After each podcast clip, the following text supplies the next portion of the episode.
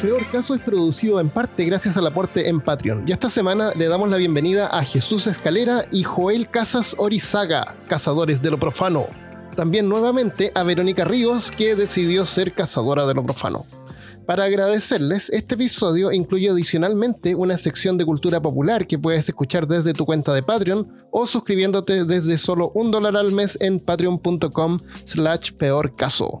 También les recuerdo que todos los que se suscriban por 5 dólares o más hasta el fin de octubre recibirán adicionalmente un sticker del segundo aniversario de Peor Caso.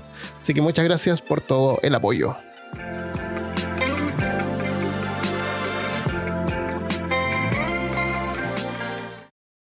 Bienvenido y bienvenida al episodio número 90 de Peor Caso. En este episodio, demonios. Hablándote desde los lugares más ocultistas de Austin, Texas, soy Armando Loyola, tu anfitrión del único podcast que entretiene, educa y perturba al mismo tiempo. Junto a mí esta semana está Christopher Kovacevic. Estaban poseídos. Y también, porque ustedes lo pidieron, y les dije, no, ¿cómo les dije? Tengan cuidado con lo que desean. Cristian Rosinke. Ay, güey, más chica, se me olvidaron las velas para el ritual. Ten- tenemos linternas. Eso, mejor. Hoy día vamos a hablar de demonios. Tenemos un episodio sobre exorcismo y otro sobre el, mit- el pánico satánico. Y los demonios de Lowdown. Y los demonios de los dos. Ay, mejor hagamos otra cosa entonces. Pero ya lo tenemos preparado. Eh, hablemos de. Cristian, ¿cómo has hablemos de estado? Sí. Cuéntanos. Hmm, hmm, no, eso, eso sí ya es más personal. Yo vine acá fue a hablar de, de demonios, entonces lo siento. Pero siempre podemos hablar un poco más de demonios. Siempre. Así que no vamos a hablar ni de Satanás, porque seguramente va a tener su episodio en el futuro. Puede ser, ¿por qué no? Eh, no vamos a hablar de exorcismos ni del pánico satánico. La palabra demonio, y, y hay muchas, seguramente muchas cosas que vamos a mencionar acá ya las mencionamos antes. Ujú. Eh, la palabra demonio proviene del griego daimon, que significa dios, refiriéndose a un dios menor, y del pre-indoeuropeo daemon, que es una especie de Pokémon. Mm, No, significa divisor proveedor. No sé. ¿De qué? No sé. No De- sabemos. El demonio es un ser, eh, así en general, el demonio es un ser sobrenatural que aparece, en- está presente en varias religiones, mitos, ocultismo y folclore. Generalmente se describe como algo que no es humano y es malévolo. Monstruos y fantasmas también pueden concordar con esa descripción, pero estamos refiriéndonos a los demonios esos con, con piel roja y cola de flechas. Ah, ok. Generalmente, no siempre, pero, pero a eso nos referimos, no los fantasmas. Em, sí. Es, es el demonio, como No, no, el no, son demonio demonios. o son Los los, demonios. demonios. Los demonios. Ah, ya. Creo que es una banda de rock también. Los demonios. Mm, puede ser. En general, los, los demonios tienen varios poderes. Tienen el poder de poseer a la gente. Tienen el poder de cambiar de forma. Invisibilidad. Caminar a través de las paredes. Telequinesis. Sea, mover cosas así con, sin tocarlas. O a lo mejor las tocan, pero no las vemos porque son invisibles. Eh, cambiar de forma. Y causar enfermedades. Eh, Debería haber un juego de rol que se llame Demonio. Así que en vez de hay. vampiro, demonio. Demonio Sí. De hecho, es de White Wolf. de White Wolf. Ajá. Y se llama Demonios. ¿Se llaman demonios? ¿Y tú lo tienes ahí? No. Pero más o menos tienes estos poderes que, que listas, ¿no es cierto? No me acuerdo. No, no, ¿Qué, otras cosas pueden hacer los demonios? Em, generalmente tienen ¿Pueden empresas multi, multinacionales. Pueden tener empresas multinacionales. ¿Pueden tener niños? Mm, ¿O niñas? Son- No, recu- no recuerdo que un demonio... Pueden tener, sí, pueden tener. Sí, sí, sí, sí. Porque vamos a ver más adelante uno que era alguien bien famoso que era hijo de un demonio. Ok, ok, ok. Está en la película, ¿o no? Del hijo del demonio. Ah, también la de. oh, de Adam el de Demian. Sandler. Qué película más mala. Ah, ¿Cuál de Adam Sandler? Ah, es verdad. Está la de Adam Sandler. Ah, sí. Esa película Adam Sí, horrible. What? horrible. Esa es una de las mejores películas del mundo. Oh, es, tan, es tan mala que es buena. Eh, se me había olvidado esa, esa del, del hijo del demonio. Ah, You can do it. Y te lo Bite arruinamos. Y te lo- No, y, y el chiste, y ese, y ese chiste del comienzo de la película, cuando le pegan con una pala y se le va la quijada para el lado, y la película entera está hablando Ah. con, con la boca por el lado, así. Sí. Es Porque Sandler, terrible. Es horrible. Se la arreglan al final. Y es, y es una, es una propaganda para Popeyes. ¿Es? Sí, Popeye pagó por esa, comido- por esa película. Es una, es una propaganda de una hora y media de Popeyes. Ah, con razón. El, ok, ya. por eso le gustaba el. Popeyes. Eh, Popeyes. Popeyes. El, pollo- el pollo que. Porque no dice Popeyes dice, ah, pollo. Pollo, no, es, es Popeyes. Po- Eh, es Popeye y es todo de la marca. Pollo. Sí. ya. Eh, en tiempos modernos, algunos investigadores paranormales creen que ovnis son demonios que invaden la Tierra. Mm. Como aparece en el libro UFO, Satan and Evolution de Sidney J. Jansma. De Sidney J. Jansma. Sí, yo he visto varios, varios líneas o foros en línea donde tratan de comparar un montón de eventos o, sabes, que se aparece un demonio o supuestamente y después otra persona dice, ah, me encontré con un alien en la montaña, yo no sé qué cosas, y tratan de hacer una comparación de, de- de los eventos y muchos creen que son la misma cosa o que están relacionados, pero eh, es interesante como que le da un nuevo twist a, a todo esto, a todo este concepto. En ah, Carl Sagan, en su libro The Demon Hunted World, El mundo encantado por demonios. ¿Carl Sagan escribió eso? Ujú. What? Pero es un libro escéptico. Cuenta que antes del siglo XX, cuando la gente veía cosas que no podía explicar, pensaban que eran demonios. Pero con la llegada de la ciencia ficción, en el siglo XX, la gente empezó a ver películas estas con seres de otros planetas que venían a la Tierra. Así que las alucinaciones de la gente empezaron a, a cambiar y pasaron de ser eh, malvados demonios A malvados. a hombres verdes, aliens grises, hombrecitos con ojos Qué grandes. risa. Oye, qué raro que él haya escrito ese libro. Yo me leí el, el libro Cosmos. Pero Sí. como dijiste, es un gran escéptico. Sí, Este es como científico. más de filosófico. Súper, me va a tocar leérmelo. Eh, así que extra- extraterrestres, demonios o incluso fantasmas están relacionados con nuestra cultura y pueden ser solo personificaciones de las cosas malas que la gente de distintas épocas no podía explicar. Hace más de 3.000 años, los babilónicos escribieron sobre los síntomas de la epilepsia. En ese tiempo se creían que los ataques eran causados por demonios que entraban en el cuerpo y causaban enfermedad. Y creían que diferentes demonios podían causar diferentes tipos de convulsiones. Y la cura, la cura era remover a los demonios con talismanes y encantamientos. Y hoy en día todavía hay lugares eh, como en Sudáfrica que creen que la epilepsia es causada por posesión demoníaca, lo cual es un problema porque la gente no va al doctor. Y la- el exorcismo hasta el día de hoy todavía existe en algunas partes. Sí, es verdad. El registro más antiguo sobre demonios, que hoy reconocemos como parte de la mitología eh, judeocristiana, puede ser la linterna de luz. Un, un escrito que se llama linterna de luz es un registro anónimo de 1409 y provee una clasificación bas- basada en los siete pecados capitales. Ah. O sea, al tipo se le ocurrió que hay siete pecados capitales, estos son los siete demonios principales del Ok. infierno, y, se- y después se llaman príncipes del infierno. Que, vamos a ver algunos en detalle más adelante. Vale. Eh, uno es Lucifer, que es el orgullo, Belcebú, la glotonería, Satán, la ira, Leviatán, la envidia, eh, Mamón, avaricia. Mamón aparece en la película esa de Kraft. Quieren invocar a Mamón. Ese mamón. Es mamón. sí. Eh, Belfegor, eh, pereza y Lilith, la lujuria. Mm.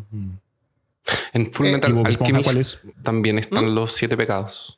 Es, es, un- es una trama bien popular que hoy en día se usa mucho en la ciencia ficción y en las artes Sí. literarias. Hay, hay uno que era como un asesino también que asesinaba. Sí, el 7 se llama. Película 7 con Brad Pitt y Morgan Freeman. Creo que, que salió en los 90 donde Eh, que hay un asesino es- que comienza a matar a gente. Eh, el Seven es el de siete pecados. Ujú. Pero, pero Claro, es como no- súper no me fome porque si te das cuenta que él está haciendo eso, te vas a dar cuenta que va a matar a siete personas y ya. ya. No la he visto. A menos, a menos que se repita. No la he Uy, visto. esa sí es- No Es la buena, vale la pena. eh, ¿Por qué me sí, la spoilean de esa forma? No, Uy, No, no, no no- puedo no grabar ni siquiera que- un podcast en paz. Yo creo, yo creo que el tipo no, me acuerdo yo de la película para nada. Porque te digo, si está, si está matando gente en forma de los pecados capitales, ¿cuál es el máximo de personas que va a matar? Usando ese método. Son siete.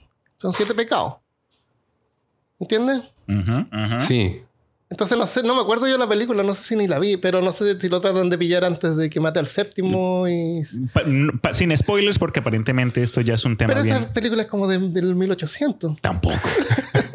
Gradius Pitius. Ah, sí, me acuerdo. Deberíamos tener, va- vamos a llamar a Spotify y vamos a pedir licencia de, para spoilear. Eh. Licencia ¿Por para podcaster Spotify? para spoilear. Me parece, me parece. Porque ellos son los, los jefes de los podcasts ahora, aparentemente. Ah, Pero también eh, aparecen los siete pecados capitales hasta Ellos, no, en- ellos nos tienen que dar la licencia de podcaster para poder spoilear películas. ¿Quién es Spotify? verdad. Sí. Y así si nos mandan un email eh, enojados, les mostramos nuestra licencia.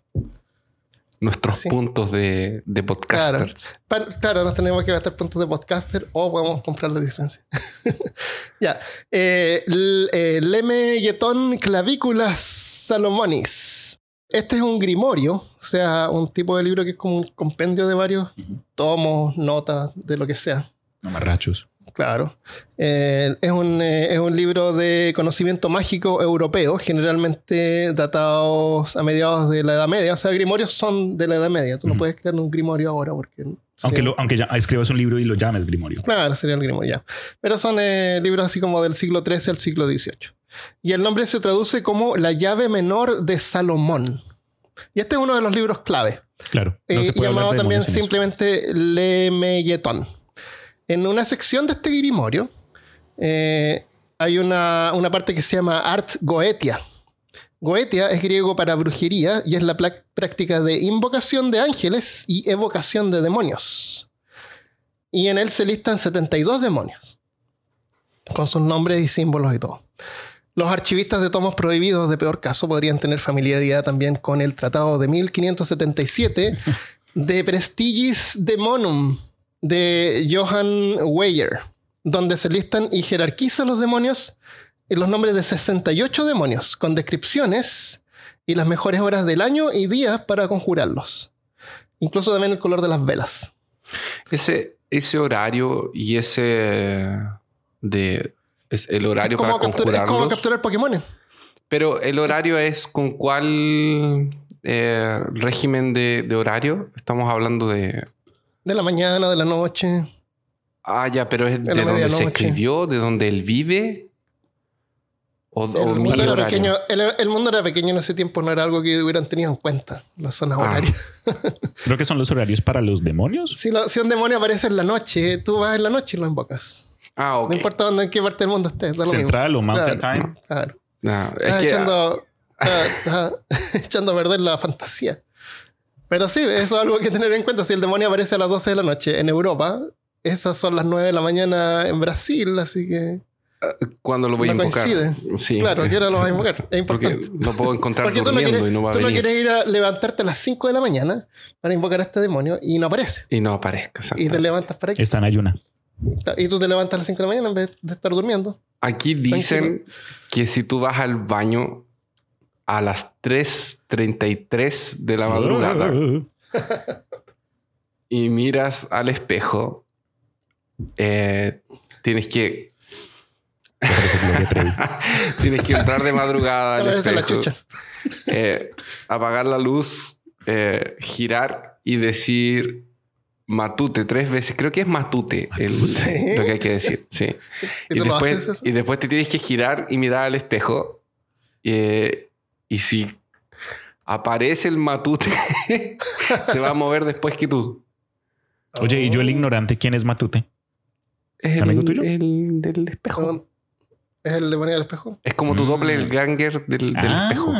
Yo una vez fui al baño, viste como los gatos como que miran cosas que nosotros no vemos. Ay, no me, no me Fui no al me baño en la noche y prendí la luz y entré al baño y, y me puse a mear ahí, pero con, con la puerta abierta porque era de noche. Pero cuando me giro, eh, mi gato estaba mirando hacia arriba. ¡Ah! Y, y miro al cielo del baño y había una cucaracha gigante arriba de mi cabeza. No. Y gracias al gato la vi porque si no... Te salvó la vida. Me salvó la vida porque tú sabes, las cucarachas te, son mortales. Instant KO. Claro, tú- Te tocan y- te, te tocan y te a tu Así cerebro por la, la oreja. Por la oreja, Uy, por no. cualquier orificio. Oh my God. Incluso la- los canales donde lloras. no. Ouch. Ya. Eh, no vamos a listar a, lo- a todos los demonios, pero algunos de estos libros incluyen imágenes que son súper interesantes porque Ujú. son imágenes creadas en el, en el- en el año 1500, donde se muestran los demonios.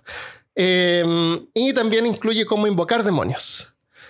Eh, ah, aquí hay, hay que comentar una cosa, que en esta lista de demonios hay los príncipes, hay duques, es el mismo sistema político de la Edad Media que existía en la Tierra. Qué coincidencia. Que eran iguales, ¿no? Eran iguales, claro. Y es como le decía a Cristian que si, hu- hubieran, si alguien escribe un, un grimorio hoy en día sobre esto, los, habrían los del demonio. El eh, presidente, el vicepresidente, demonio, el cónsul, treasurer. los demonios del Senado. Los 42 del... Sí, la casa principal. no. Claro, sería. Porque era igual, era el sistema político que tenían en esa época. Algo que me, se me suena algo interesante es que estos gremorios intentan establecer, como dijiste tú, una jerarquía al sistema demoníaco, pero palabra clave, intentan, es como tratan de, como costumbre del ser humano, nosotros nos gusta um, organizar información que no entendemos para, para, para que sea más comestible. Entonces, después de todo esto puede ser solo un intento. Si es que, ¿sabes? Existan o no Ah, existan, También, buena exp- explicación. pueden ser, ¿sabes? ¿Te imaginas un demonio leyendo estos libros? Oye, es que pero- no, no logré encontrar el tipo que inventó esto. Así, Claro, ¿Cómo, no cómo- no lo difícil. pensó? Porque él podría decir así, no, yo lo tuve una visión. Y, y como tú dices, eso fue lo que yo comprendí de lo que pude ver. Yo, yo vi en algún lado que le atribuyen el escrito del, el- del Goeta, ¿cómo se, cómo se llama? Art.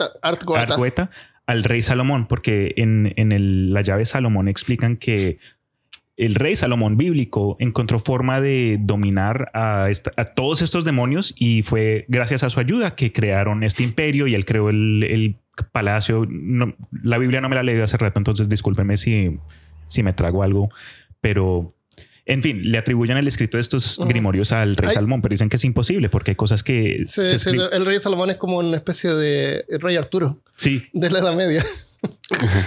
sería Eh, interesante para otro sí. episodio también eso. El, ah, otra cosa interesante es que la llave, la, la llave, ¿cómo se llama? La llave, Menor. la llave menor. Alguien en Kickstarter hizo una versión para eh, Dungeons and Dragons. Oh, Really? qué excelente. Sí, están todas las imágenes de los demonios y con, Ah. y con sus tablas para usarlos en, en, En- en Dungeons and Dragons. Súper. ¿Qué más? ¿No hay una llave mayor también? Hay una llave menor y una llave mayor. No, no, es que lo que pasa es que no- esto no se traduce como llave menor. Es como la interpretación que le dieron al nombre. Eh, pero no es realmente, no se llama realmente llave menor. Se llama eh, lemeguetón clavícula. Clavícula parece que significa como llave. Debe decir como Ok. derivado de clave. Eh, Salomonis. Ok. pero no es realmente el, la- Comprendo. la- el significado directo. Bueno, en este libro aparece cómo invocar demonios, así que ahora, sin ir más lejos, les voy a explicar cómo invocar a su propio demonio. Porque uno nunca sabe para qué necesita. No, yo tengo demasiados. Pero, ¿y si, fue- y si invocamos un demonio? a- o sea, y si mientras nos explicas cómo invocar un demonio, invocamos un demonio en medio de la grabación. Me lo pido. No tengo todo lo necesario. Te voy a decir los ítems primero que necesitas para, para invocar a un demonio. Pero saco papel y lápiz. Pero, ¿y si la gente lo hace? Y Sí, después, lo ¿cómo pueden vamos- hacer, sí. Te- Pero- por peor- eso te, digo, te voy a decir los ítems. Primero, necesitas un cuchillo. Espera, espera, espera, espera. Peor caso, no se hace responsable por cualquier Sí. daño propietario Ah, de individuo o de familia que pueda ocurrir después de si ustedes se las dan por Y escuchen, demonólogos. escuchen las instrucciones completas. Me hacen el favor, sí. Antes de ir una por una. Ujú. Porque es importante. Ya, un cuchillo. Ok. Eh, si eres fancy, usas una daga ceremonial, no sé. Uh, Pero un cuchillo, cuchillo que corte. Eh, un espejo, eh, un incienso, eh, un tablero de espíritus, porque la tabla Ouija te puede servir. Ouija es un nombre propietario de la marca del juguete de tabla de Ouija, Hasbro. de la tabla, de la- del tablero de espíritus. Ok. Pero cualquier tablero de espíritus te sirve, puedes hacer tu mismo tablero de espíritus, Ok. poniendo las letras y todo. Y necesitas algunos amigos. Aquí es donde se nos van a caer varios de los de nuestros Los oyentes, uh, qué malo. Sí, necesitan unos amigos. Qué amigos. ya, se sientan en un círculo de noche. Usen cualquier tipo de protección espiritual que tengan, que puede ser una cruz, agua bendita, ajo, un círculo de sal. Ok. Eh, sticker de peor caso, eh, protege contra demonios charlatanes en un radio de 10 metros. Vale. Elige un demonio específico y aprende lo más que pueda sobre él o ella, porque algunos son femeninos, antes de invocarlo. Mientras miras la lista de demonios, no deberías decir el nombre en voz, alta, en voz alta hasta que estés listo para invocarlo. Cuando estés listo para invocarlo, di el nombre del demonio en voz alta unas tres veces. Crea un ritual de invocación, incluyendo una bienvenida. Tienes que preparar como una bienvenida eh, formal. O sea, eh, los demonios son como organizados. Tienen que ser invitados como los vampiros. Sí, sí, sí. Eh, una vez invocado, el tablero de espíritus se puede usar para poder comunicarte con el demonio. Convenientemente, el, ta- el tablero va a traducir automáticamente el idioma que usa el demonio a tu idioma local. Si el demonio no se manifiesta, eh, cortándote o ofreciendo tu sangre al demonio o dibujando su símbolo con tu sangre, eh, lo puedas alentar para que aparezca. Y eso va a demostrar como que tú eh, eres serio, Mm, eh, seriedad en- en-. Ah, sí. No, esto no es un juego. Si se manifiesta, podría aparecer visiblemente en el espejo o en el humo del incienso. Si le pides algo al demonio, tiene que, tienes que estar listo para darle algo a cambio. Claro. Eh, y eso es conversable, tú puedes discutirlo con el demonio. Puedes ponerte de acuerdo con él. El demonio podría aceptar publicidad. Es como cuando eres músico y vas a tocar un pub y te ofrecen, no te pagan, pero te dan exposición. Oh, wow. Le puedes decir al demonio que lo vas a hacer famoso. Ser una, Demonio. una, una polera con su nombre. Claro, lo voy a subir a Eh, eh, podcast. a lo mejor, claro, el- es posible que el demonio te acepte eso también. El- al final tienes que decir cómo terminar la conexión con el demonio. Tienes que hacer como un cierre. Y tienes que pedirle al demonio que se vaya. Si tú, cortas, si tú cortas la conexión sin solicitar que se vaya, se podría quedar contigo. O si tú quieres que se quede contigo, porque no sé, bueno, tener un demonio así como en, en, en Dead Note, Ah, ok. ¿por qué no? Que pague arrienda. Tiene una, una crítica. Claro, a lo mejor te a ganar arriendo. Claro. ¿Por qué no? A lo mejor él, él es el que hace sus poleras Sí. y tú las vendes. Claro. Así que eso es como invocar a sus demonios. Ok, súper.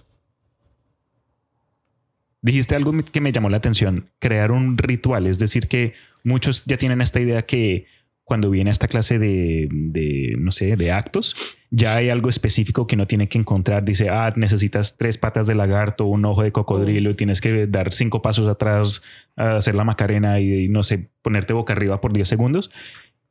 Por lo que interpreté de lo que mencionaste, uno crea el propio ritual de invitación y de Eh, despedida. Eh, es más que nada, es como Una recepción. malo- Claro, una recepción, por ejemplo, Sí.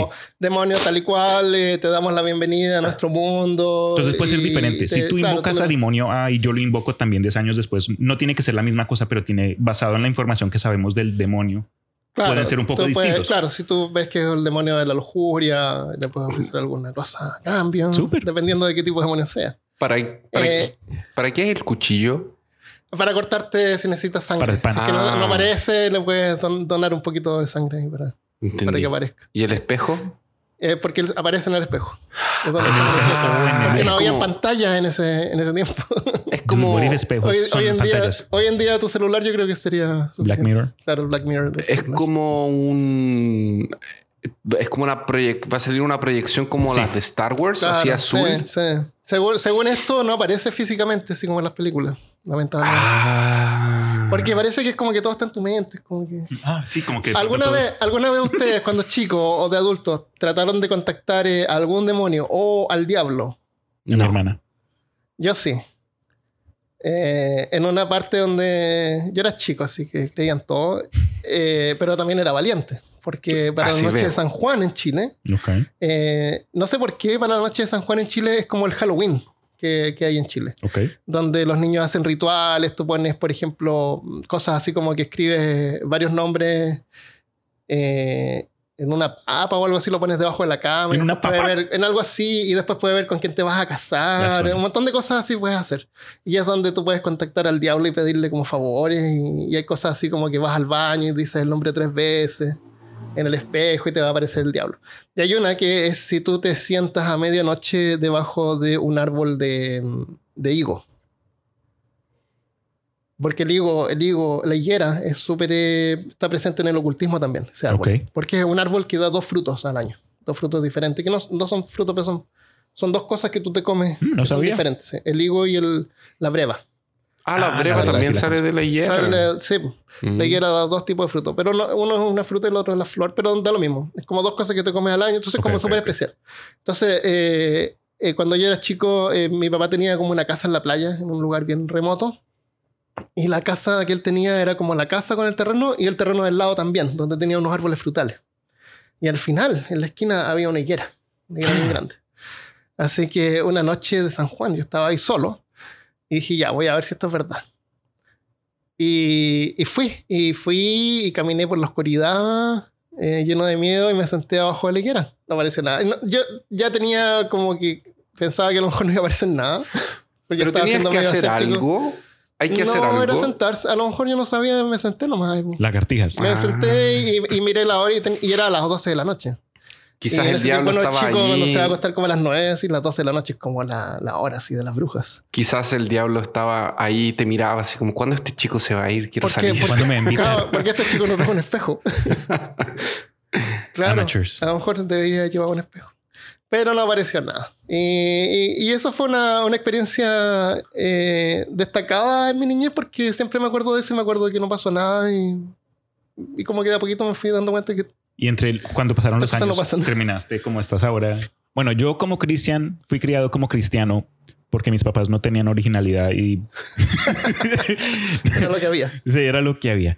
Eh, y yo me acuerdo pues leyendo la Biblia y las clases en, en la iglesia y lo demás para los niños donde, ¿sabes? Lo- una de las primeras cosas que aprendes es cómo se creó el mundo, ¿sabes? Los siete días, Dios creó al, al hombre, etcétera.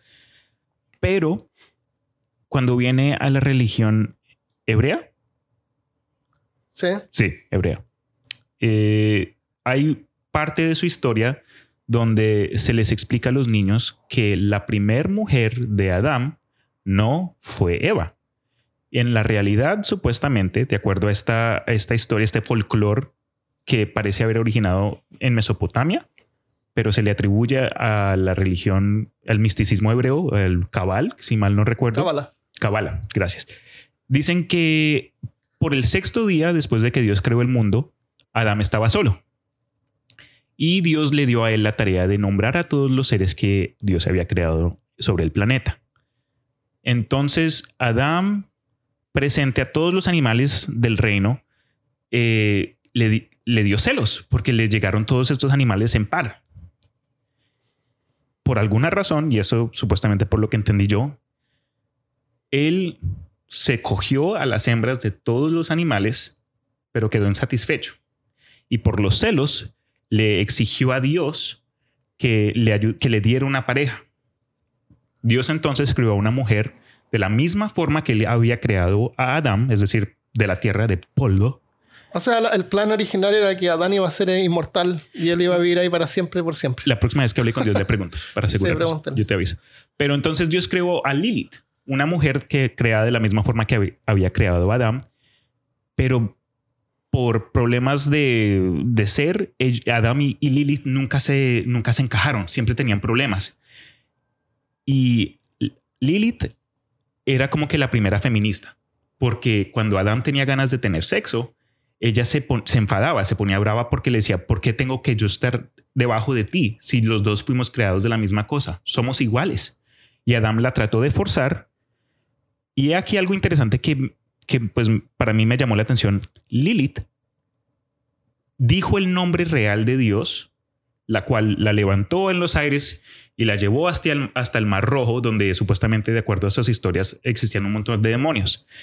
Y ahí cae- comienza, se- ella se, se deja llevar por la lujuria y, to- y termina cogiéndose a todos los demonios, te- teniendo millones de hijos. Bueno, no millones. ¡Millones! Además que millones. Entonces, después de un tiempo le aparecen tres ángeles a Lilith y ella se rehúsa a regresar al jardín, al jardín. Entonces los cielos la terminan castigando, matando a 100 de sus hijos cada día.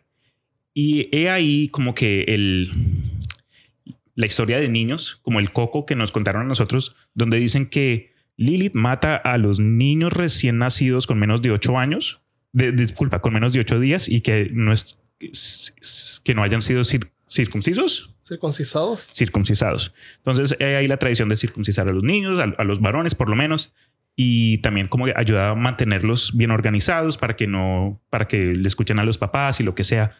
Pero lo que me llamó la atención de, ese- de esa historia fue lo diferente que es con el cuento de, mm, de la creación que pues me enseñaron a mí. Pero eso del nombre real de Dios me llamó mucho la atención, especialmente porque hay un comediante, yo no sé, creo, hay, hay, hay un comediante indio que se ríe mucho de la colonización de los, de, los ingleses cuando, le llegan, cuando llegan a India y, y dicen como que, ah, Dios nos mandó a conquistar esta, esta, esta área.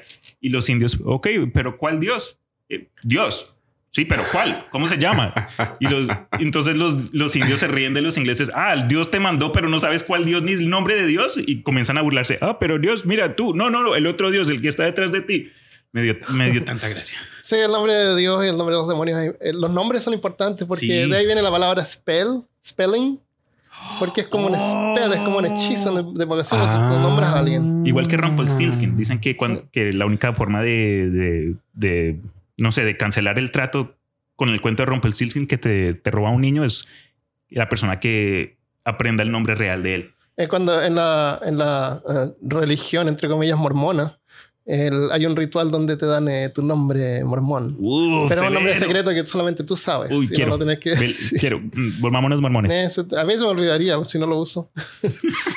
ya. el- en, en el libro de Aleister Crowley eh, de Arte Mágica aparece que Lilith eh, hubiera sido un súcubo. Pero es un libro moderno. Eh, Los súcubos eh, son eh, malvados caóticos, cero armadura. Claro. Más tres movimientos. Es un demonio femenino que puede aparecer en los sueños. Toma la forma de una mujer que seduce a los hombres. Y la versión masculina se llama incubo. O incubo. Incubo. Pero dicen que las súcubos, bueno, Lilith en particular, se alimenta del semen de los hombres que desperdician cuando están inconscientes. Cuando se masturban. Bueno, dicen que cualquier semen desperdiciado que no llegue al, al, al fiambre, no al fiambre, al. O sea, la mayoría. Al Sí, fiambre, al no, fiam- no. al fiambre Al de la fiambre. mujer. Al fiambre. Ahí a las tripas de la mujer. Claro. Estamos en un curso de, de ¿cómo se llama? Anatomía. De Grey Anatomy. Anatomía Dios mío. 101. Pero bueno, eso. las tripas ahí. Claro. La tripa donde sale que la guagua. llegue al fiambre. Esto, estoy impresionado aún. Estoy anonadado. De mí para ti, Chris. Este es un regalo. Yo traigo regalos. Fiambre. hay una película, hay una, hay una foto, bueno, una foto, hay una pintura de Henry Fuseli de 1781 que es una mujer que está durmiendo y hay como un demonio sentado encima, así como mirándola. Como bien, parece que lo usamos en una portada de un episodio. Esa, esa pintura se llama La Pesadilla. Y hay varias, parece que a este tipo le gustaba pintar eso, porque ese es un sucubo, un, Ok. un incubo, un incubo. Según el mito de Merlín en la, en la literatura de Gales o la leyenda arturiana, el padre de Merlín era un incubo. Y, y Ah. eso define la paradoja de Merlín, que a pesar de ser eh, como, como el hijo del diablo, él es un servidor de Dios. Uf. O sea, Merlín es mitad, mitad demonio. Pero Merlín, es Merlín, el, el mago. El mago, el mago, El mago Merlín. Merlín. sí. Ok. El mago Eso no lo es sabía. mitad demonio, sí. Un miti miti. En el libro De Nuges Curialium, Salud. un texto medieval del siglo XII, sale que el Papa Silvestre II habría tenido un pacto con una súcubo que se llamaba Meridiana, que apareció después de que Silvestre hubiera sido rechazado por su amor terrenal y le habría ayudado a convertirse en Papa. Eh, otra leyenda sobre cuando- Silvestre II dice que él se ganó el papado jugando a los dados con el diablo. Según la leyenda, Meridiana le dijo a Silvestre II de que si alguna vez hacía una misa en Jerusalén, el diablo vendría por él. ¡Ah! Tiempo después tuvo que hacer una misa en la iglesia de Santa Cruz de Oh, Jerusalén en Roma. Obvio, obviamente. claro. Eh, la leyenda Y no lo- dice, a lo mejor ya había pasado tiempo, se lo había olvidado. Se nah, olvidó. que, que va a salir el diablo. ¿no? Ah, aquí va a venir a buscarme este Claro. loco. Pero no habría historia, así es que... La leyenda dice que cuando terminó la misa se sintió enfermo y murió a los pocos días. Y se acordó Pero antes de- después. Terminó la misa. Dijo, Claro, amén. cuando se sintió mal. ¡Uh, mal. no! ¿Qué hice? Dicen que le pidió a sus cardenales que cortaran su cuerpo en pedazos y lo esparcieran por la ciudad. What the fuck? En otra versión, cuenta que cuando estaba haciendo la misa fue atacado por el diablo, que le sacó los ojos y se lo dio a los demonios para que, jugaran, para que jugaran con ellos en la iglesia. Y la iglesia debe ser un lugar bien aburrido para un demonio. Claro, por lo menos con un par de ojos es un poquito más entretenido. Jugaban con los, con los ojos. Eh, tiempo después, eh, Silvestre II se habría arrepentido y en penitencia se cortó una mano y la lengua. El- esas son leyendas. Son tres versiones, Pero- de- son, son tres finales de la misma. Dos versiones. de- Dos versiones. No, espérate. Una se, en sen- una se sintió mal y le pidió a los cardenales que cuando él muriera le esparcieran sus, sus por restos, él, claro. la que le sacaron los ojos y es la Claro. que se arrepintió. No, y después, no, y cuando le sacaron los ojos no lo mataron. Ah, sí, los- tú puedes vivir sin ojos.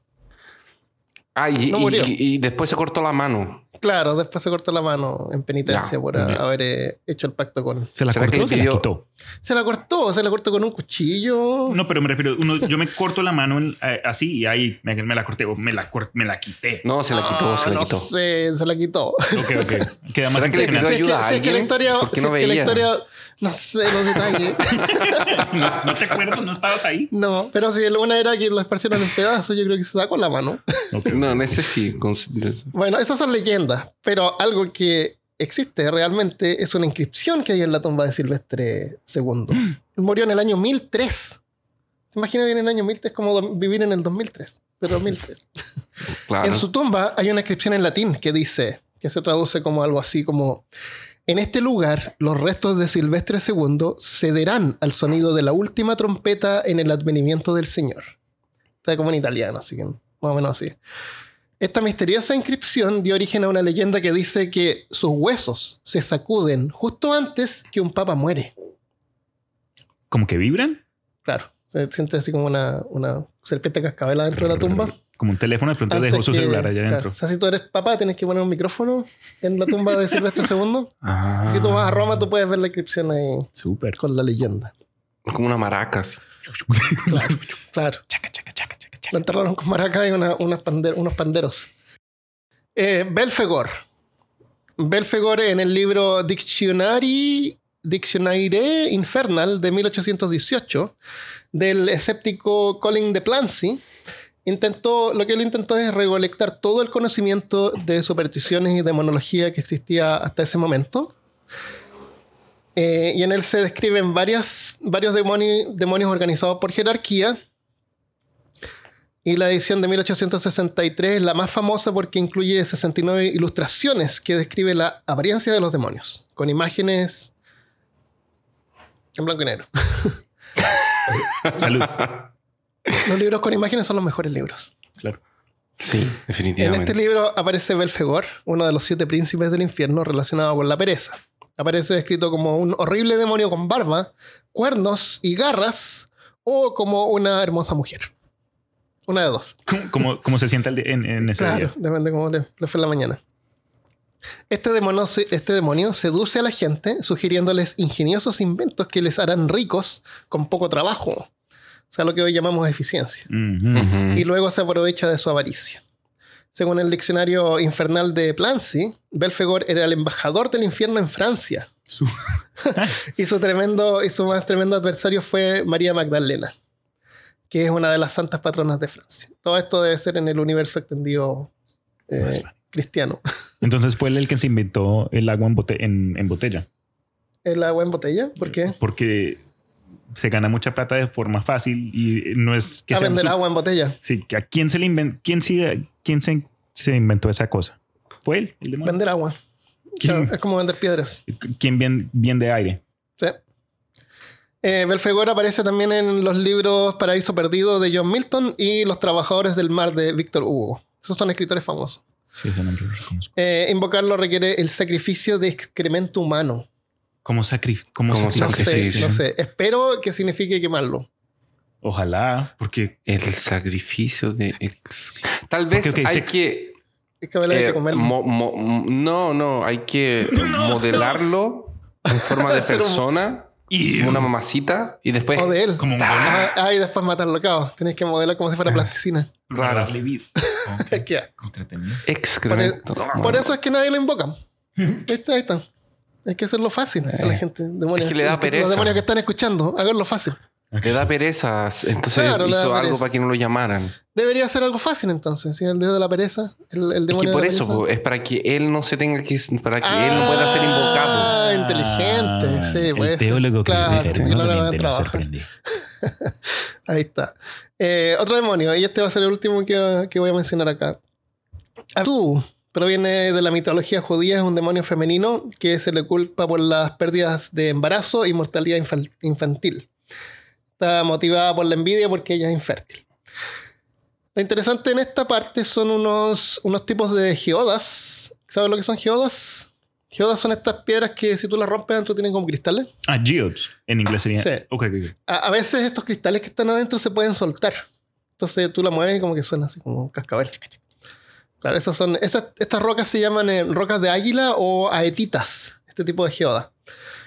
Y en la tradición mágico medieval de Europa y Medio Oeste, eh, cargar esta piedra protege al nonato y proviene el parto prematuro. Y el aborto espon- em- espontáneo. No sabía. Eh, aborto espontáneo, cuando vas caminando se sale el feto, así, de repente, Se te espontáneamente. sale el fiambre. Claro, se te sale el fiambre. Eh, los demonios en general funcionan como personificaciones, como vimos, eh, de cosas que no podemos explicar. Y son, son como la especie de los santos, así como un santo para todo, hay un demonio para todo. Tienes que, la cuestión es encontrar tu propio demonio. Eh, la cuestión es, ¿hay demonios en otras religiones? Deben creo. haber. Claro, es mundial, ¿no? Los yokai, que son eh, de la cultura japonesa, son criaturas del folclore de ellos. Son sobrenaturales y por eso deberíamos por lo menos entender que son reales y personas como Junji Ito lo saben y los dibujan y los colocan en sus historias. Eh, así que todos los que hemos tenido la experiencia maravillosa y traumática de mirar el contenido de sus trabajos, que son altamente descriptivos y gráficos, nos habremos encontrado con uno o más de estos yokai o eh, onis o demonios de la cultura nipona. En japonés, o el idioma no es en japonés, es el japonés, tiene algunas variaciones, tiene por lo menos tres formas de escribirse. No me acuerdo de los tres nombres, pero sé que son tres. Y funciona construyendo palabras usando caracteres. Y esto lo tengo que explicar porque yokai está compuesto por dos caracteres que son el yo, que es, eh, quiere decir atractivo, encantador y calamidad, y el kai, que quiere decir misterio y maravilla. Maravilla como que viene del Wonder, del Wonder Woman, de, de Seven Wonders. Muchas veces tratar de traducir este tipo de palabras al inglés para traerlas al español complica por esta multisignificancia o el multisignificado que tienen. Suena como que si sonara monstruo, Claro, como una cosa fantástica. es que- exactamente como un monstruo fantástico, una cosa. Entonces, en inglés algunas veces es traducido como monstruo, como Armando dijo, como demonio, como espíritu, Mm. o incluso algunas traducciones que lo usan como goblin. Sí. Se pueden incluir incluso algunas traducciones como si fuera de fantasma, Dios, que también sirve para el kami, como el kamisama de, de, de- de Dios Dragon Ball. De Dragon Ball. Eso. Eh, humanos transformados, espíritus que poseen personas y otro tipo de. y varios otras. eh, que lo único que haría sería una lista aquí ahora de, de traducciones que de verdad no, no, no vale la pena. Pero es mucho mejor dejarlo como yokai, ya que yo soy un convencido de que los nombres propios no tienen que ser traducidos funciona mucho como no traducir samurai, ni geisha, ni ninja, ni sushi. Y así eh, yo creo que el yokai es, es- es la forma específica y, y tiene que ser la forma de llamarlo. eh, porque tiene el sentido de la palabra. Claro. Como Japón es construido por un conjunto de islas, cada lugar tenía sus propias tradiciones y sus propias leyendas. Y con el tiempo, el shintoísmo y más tarde el budismo empezaron a permear este- estas mitologías y estas leyendas de cada uno de los lugares y las empezaron a incorporar a sus, a sus propias traducciones. Los registros más antiguos que tenemos de la historia de Japón son sobre esta parte de, de- de la- esta parte mitológica, de esta parte de, de leye- de leyendas, de, lo sobrenatural, es del siglo VIII. En este, además de esto, o sea, en estas historias encontramos los mitos de creación de una parte de la prehistoria legendaria también de ellos, que es como Japón fue creado y, y qué seres habitaban en Japón antes. De los hombres. Exacto. Y en estos documentos encontramos también las primeras menciones a demonios, espíritus y criaturas sobrenaturales. Pero fue solamente durante el periodo Edo, que son unos 250 años entre el 1600 y el 1870. Eh, en, el Japón existió una explosión eh, que invadió la cultura y el arte. Fue cuando empezó a crearse más arte y más cultura en Japón. Y las historias de fantasmas y los fenómenos extraños empezaron a florecer por todo el territorio. Un señor llamado Toriyama Seiken, junto con otros folcloristas, tomaron un poco de esta tradición oral y formaron el primer bestiario, con ilustraciones y todos los chiches que, tiene que tener un buen bestiario. ¿Como un Pokédex de yokai? Colores Exactamente, como un En un comienzo eran rollos pintados. Entonces tenía la foto del, de la persona. Estoy haciendo la forma eh, porque ustedes están viendo en video. Entonces saben esas fotos así como... Sí, bien haciendo pilates. Lo, lo, lo, siento de la gente que no me puede ver. Em, Tenían los diseños de las descripciones. Ah, no, que tenía colmillos grandes y el pelo negro y los, dedos largos. Y mi abuela dice que vio uno con garras. Eh, eso, entonces esta gente viajaba, recolectaba esa información, se quedaban con lo que más les gustaba, de lo que sobraba, le ponían unos chiches más y lo transformaban en sus propias creaciones también, porque entre medio de toda esa cultura, ¿por qué no poner algo que se te ocurrió? Si igual pasa. La Tengo una nota sobre la, influencia hindú. ¿Quieres que la diga ahora? Sí, sí, caería. Como, como, dijiste que la, influencia ellos tenían. Eh, los, los Oni, que son unos tipos de yokai, que son estos que parecen como goblin o troles. Eh, al principio en Japón eran invisibles. Y después, gracias a la influencia del budismo y la mitología hindú, fueron representados como humanoides que se llamaban en, la mitología hindú, se llaman rakshasa o asuras. Eh, y también con los, como los minions servidores del Señor de la Muerte que castigan a los pecadores en el Jin, Jikoku. Jikoku es el infierno japonés. Y, ahí es como que ganaron esa personificación y esa imagen como humanoide de, demonio. Como dato ah, curioso, eh, yo estuve en Japón a mediados de, de, los 90 y algo que nunca se me va a olvidar es que hay un área turística donde tienen lo que llaman los 13 lagos del infierno, si mal no recuerdo, y son piscinas sulfúricas donde tienen puentes donde tú caminas y cada una es distinta y, y pues el olor, el olor es horrendo, ah. pero hay un montón de historias y, y, en, y parte de su folclore es bien importante porque de ahí tienen un montón de, pues no sé, datos curiosos. Era muy chico para yo en serio ponerme y a absorber ese jugo, pero nunca se me va a olvidar esa, esa, esa impresión de como que de la forma que lo, lo anunciaron, los 13 lagos del diablo o algo así, es como que Dios. Ah, además, pues encuentras formas de, de líquido sulfúrico. Mm. No son los mismos de Ranma, ¿no? No, ojalá. Ah, yo, yo, me hubiese metido en uno ahí, en el, el que te, te, te, vuelve en jabalí. Ahí me vuelve un jabalicito todo bonito. Todo. te vuelve oso. Bueno, entonces los rollos que empezaron a juntar estos folcloristas, eh, tenían la información, el nombre, la información, los mitos. Y eran rollos que se iban pasando. Entonces él iba con sus rollitos, vendía los rollos, de ahí pegaba otro que creaba ah, más rollos. Este callejero.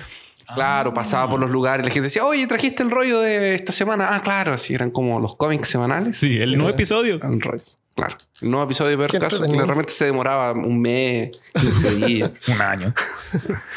no sé si funcionaba así, no sé si funcionaba así. yo me imagino que funcionaba así. Estoy inventando. De ahí, porque de ahí alguien va a decir, ay, no funcionaba así. Yo, estaba ahí, yo me acuerdo. Ay, yo me acuerdo. Mi profesor de no sé qué cosa me dijo. Entonces, para que no pase eso, no eso lo inventé. Ya. ya.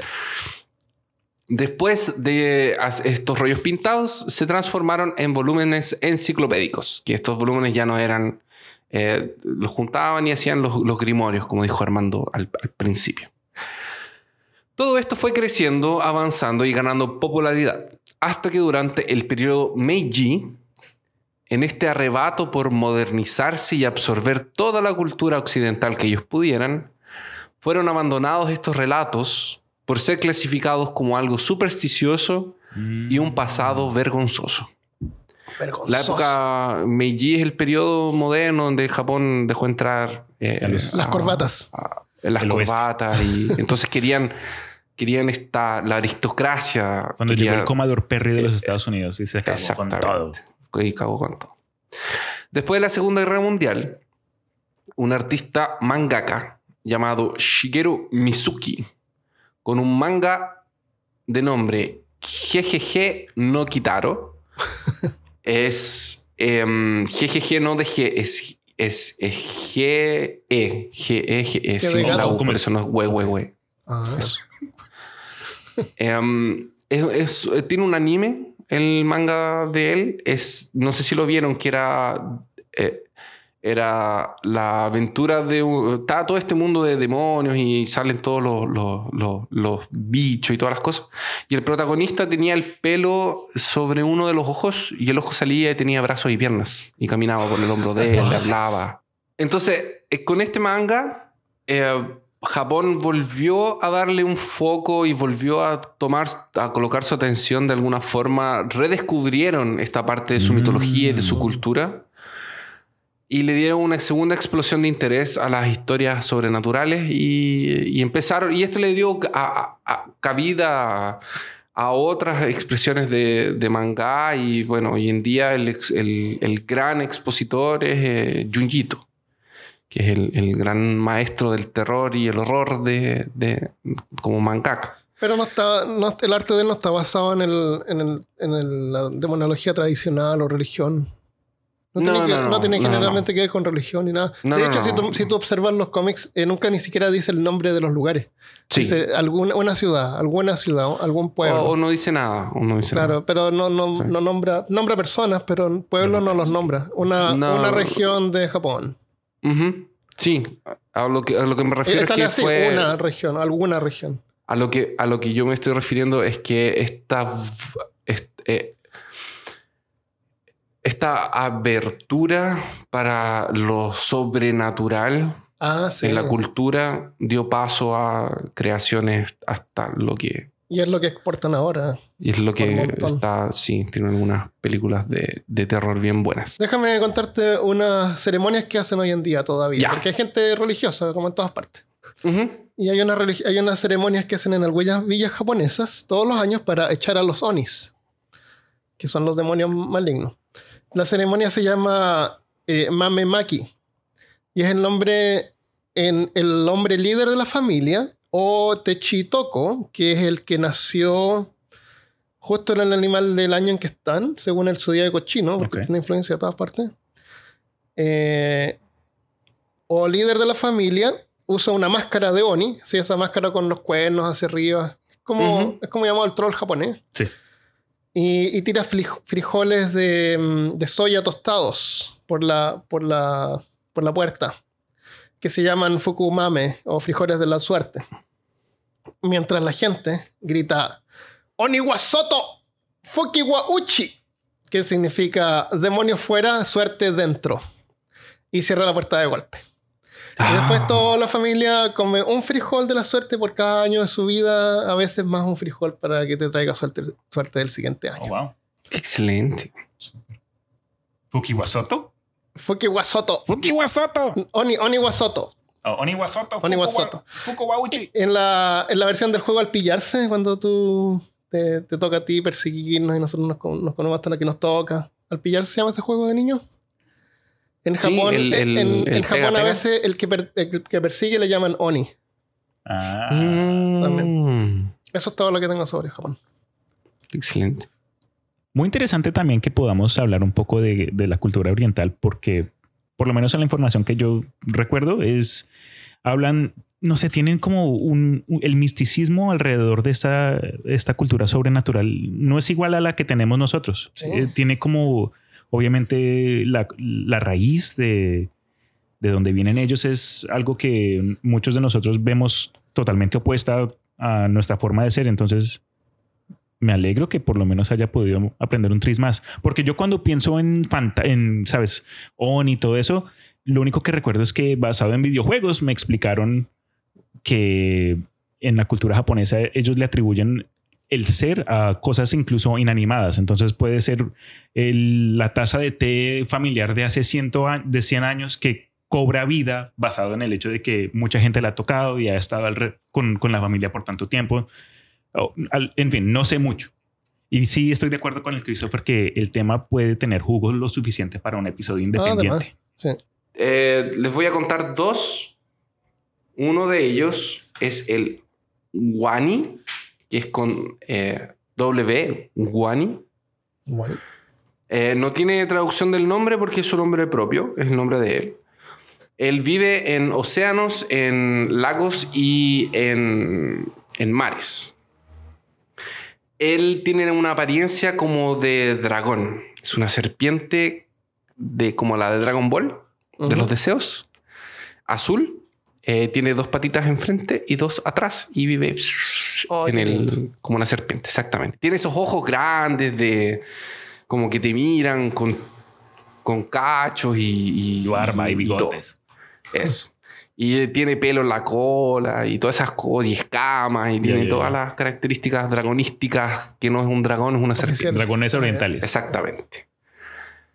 Él puede transformarse en humanos y hay muchos cuentos de historias de amor, obviamente, porque no puede faltar el amor, entre estos Wani y seres humanos. Em, una de las leyendas más famosas de los Wani es la historia de Toyota Mahime, que básicamente es que uno de estos seres tiene un hermano y los dos se casan con, con dos Wanis y tienen hijos y estos hijos están repartidos por ahí, por, por, por Japón y son los, los descendientes y, y- y de, de estos dioses dragones y todo. Pero son demonios que interactúan con los seres humanos, pero que no son, eh, no, no son eh, agresivos, no son, no sé cómo decir, malignos, exactamente. Eh, y el otro que tengo es Chibusa Enoki, que es un árbol, es el nombre de un árbol, eh, que es de la especie que sería la Celtis sinensis. Es, una, mm, es un árbol que crece en Tokio durante, eh, o sea, durante el siglo XVIII. En Tokio este árbol era muy popular. Eh, él tiene su nombre por su forma peculiar, que tiene unas vulvas en, en el árbol. Parece que tienen como unos... Unas vulvas serían como unas... ¿Cómo lo puedo decir? Como Eh, unos Bulbasaur. cototos. Me ayuda. Unos, Claro, como unos cototos. Una- Tiene como unos granos. unos crecimientos. Es que, es que parecen, parecen senos, pero no quiero decir senos. Que es un árbol, Ya. un árbol con, con tetas. Es un árbol con tetas. Es que es muy Ya. feo decirlo de esta forma. Pero bueno, es, es un árbol que tiene vulvas, que tiene... No, es que vulva tampoco es la palabra. No, entonces él elimina todo esto Protu- y... que es un- protuberancia, tiene una protuberancia. Eso científico. protuberancias Sospecho al- al- que es- asemejan al pecho de las mujeres. a- a pecho o de hombres extremadamente gordos. Ya. ¿Y la gente le pone sostener al árbol? Una cosa así. No, pero ¿qué hace el árbol entonces? ¿Cuál es el rollo? Ya, entonces, ¿cuál es el rollo? Este, este árbol lo que tiene es un demonio que se aparece al lado del árbol, básicamente. Es un Oh fantasma demonio que aparece al lado del árbol. Increíble. Entonces el árbol en sí no hace nada, pero la gente dice ver a una criatura, a un a ser una al lado. criatura al lado. Y el fantasma que aparece al lado del árbol es este fantasma humanoide que tiene una bata blanca. Eh, esas batas blancas de, de, Mm. de- de muertos De de, de fantasma. japoneses. Claro, el tradicional. Eso. Eh, la piel parece de vampiro y tiene el pelo negro. Eso. Y está ahí Ah, al lado del claro. árbol. Entonces tú vas al árbol y le sale así. "Uh", y ¿Qué eso. hora es? No me toques el Claro, sostén. ¿qué hora es? Ya. eh, yo tengo uno de la mitología hindú. El último Ya. que tengo. Ujú. Este se llama eh, Pishacha, del sánscrito Pisaka. O suena como así. Literalmente significa devorador de carne cruda. Yum. Son demonios carnívoros, según la mitología hindú. Su origen es oscuro, aunque algunos creen que fueron creados por Brahma, que es el dios creador. Y otras leyendas lo describen como el- los hijos de Croda, eh, que es como el dios de la ira, o la hi- hija de Daxa, que es uno de los hijos de Brahma. Eh, es creado por Brahma. También se Pero, dice que ¿por los... la ah, compañía cervecera o no? Claro, por Brahma. Brahma Incorporated. Eh, también se dice que los picha, pichacha son criaturas de los vicios de la humanidad que tienen el poder de cambiar de forma a voluntad. Se alimentan de energías humanas, o sea, seguramente energía química, y poseen seres humanos y alteran sus pensamientos. El término se usa a veces en forma más general para incluir a todos los fantasmas, duendes y vampiros que rondan cementerios y ruinas en la India. O sea, son como los yokai, pero de la India. Mm. Pichachas. Sí, está, eh, es- toda esa área está muy permeada y, y Sí. tienen cosas muy parecidas. Eso. Eso es, es sobre demonios. Ya. Un saludo para todos. Muchas gracias por escuchar. Espero que les haya gustado el episodio y, y Abrazos, si invocan besos. un demonio que sea para el bien. No, son ¿Para el bien de quién? De ti, de- de- Para mi te invoca. Eso. El resto bien que se te joda. Exactamente. Ah, ok. Ya. Adiós. Hasta Nos luego. vemos la próxima. vez. Adiós.